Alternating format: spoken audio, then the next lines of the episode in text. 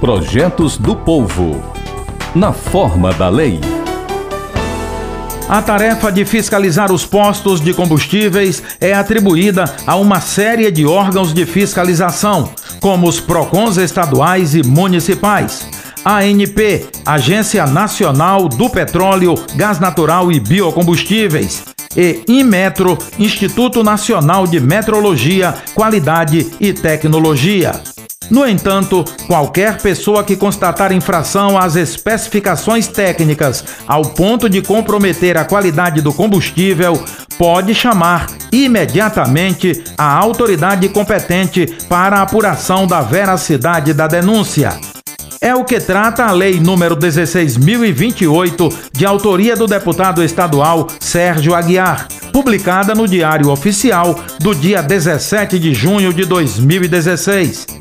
A lei dispõe sobre a proteção do consumidor quanto ao direito às informações seguras sobre a natureza, a procedência e a qualidade dos combustíveis comercializados no estado do Ceará. Os postos são obrigados a fixar, em local acessível ao consumidor, informação sobre a certificação de qualidade emitida pela ANP para os produtos derivados de petróleo e sobre as fontes alternativas do combustível comercializado pelos postos do Ceará.